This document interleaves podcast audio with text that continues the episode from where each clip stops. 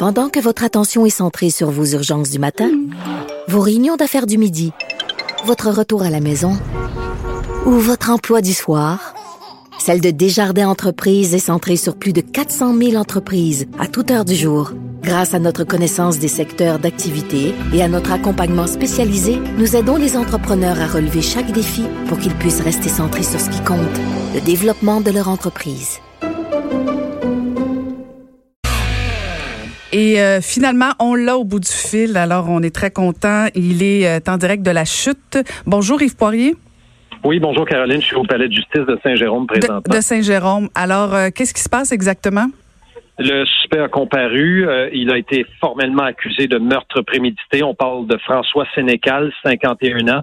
Euh, évidemment que je vous parle de cette tragédie là euh, qui est survenue mercredi. le corps de cette adolescente qui a été retrouvé, Océane Boyer, 13 ans, retrouvé en bordure d'un chemin là dans un secteur boisé très peu, habité là de Brownsburg Chatham, rue de Berlin. Donc Sénécal, 51 ans, qui est arrivé tantôt dans la salle d'audience, une salle d'audience remplie de euh, Caroline, de membres de la famille de la petite victime. Les parents étaient là. Tu avais Madame Sarrazin, Caroline Sarrazin et Francis Boyer, qui sont les euh, parents endeuillés, euh, bouleversés par le, décès tragique et au caractère violent de leur petite fille. Et puis là, bon, ils étaient accompagnés d'une vingtaine, sinon d'une trentaine d'amis des, des, gens qu'ils connaissent, des proches, membres de la famille. La salle d'audience était remplie. Et là, François Sénécal, 51 ans, a fait son arrivée dans la salle, dans le box euh, des accusés, euh, n'a jamais levé les yeux vers la famille, a gardé la tête toujours penchée, baissée, a regardé au sol. Euh, la juge l'a interpellé cependant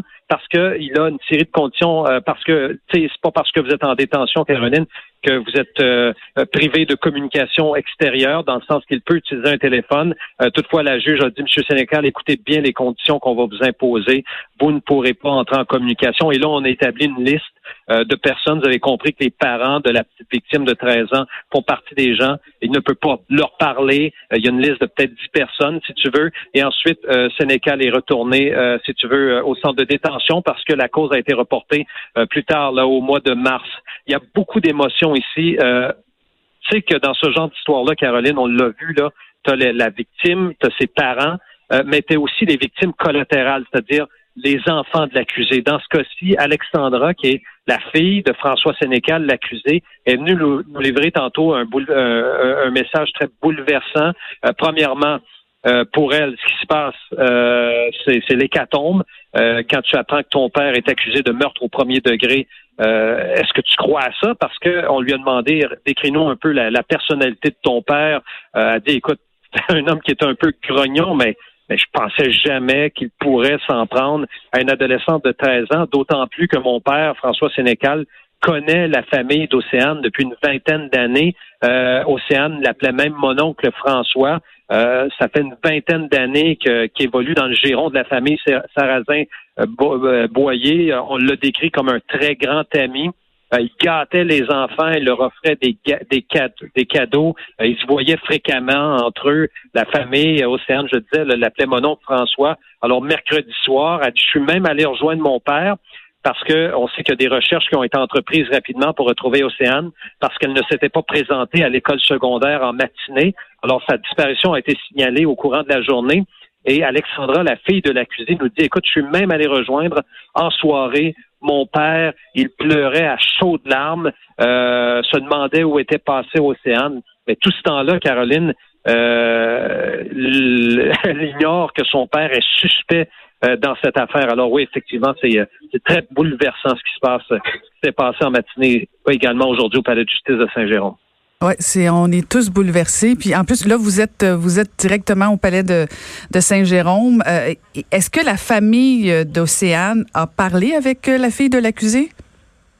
Euh, non, euh, en fait, oui, oui, absolument. Il y a eu des, euh, des brefs échanges entre les deux. Alexandra, qui est la fille de l'accusé, est allée voir justement les parents d'Océane. Et tout de suite, les parents d'Océane lui ont dit, j'ai pas été témoin de ça, mais c'est Alexandra qui est venue nous le raconter. Elle dit, ils ont dit, écoute, on te blâme pas pour, on te blâme de rien. Là, il n'y a aucun blâme qui t'est adressé aujourd'hui. Euh, on sait que toi aussi, tu es une victime dans toute cette affaire-là. Alors, euh, elle était très émue, euh, la fille de l'accusé, lorsqu'elle est venue nous parler, bouleversée, et puis elle offre également beaucoup de sympathie à l'égard des, des parents d'Océane. Alors, l'accusé, lui, je le disais, Caroline, était vraiment n'a dit aucun mot là vraiment il a répondu timidement aux questions de la juge qui lui demandait est-ce que vous comprenez ce que je vous dis? Il a répondu oui euh, puis à ce moment-là, mais comme je te dis, la tête vraiment euh, arrivée vers vers le sol, là, le regard.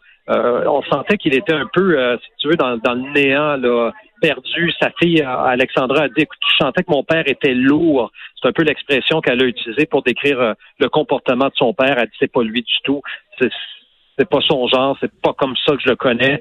Sa fille Alexandra, la fille de l'accusé, elle-même est maman euh, Caroline, elle a deux enfants, elle est enceinte d'un troisième, oh. et elle disait tantôt en entrevue, elle dit, écoute, ça aurait pu être moi la victime, ça aurait pu être mes enfants. Elle a des enfants en bas âge, je pense, de quatre ou cinq ans.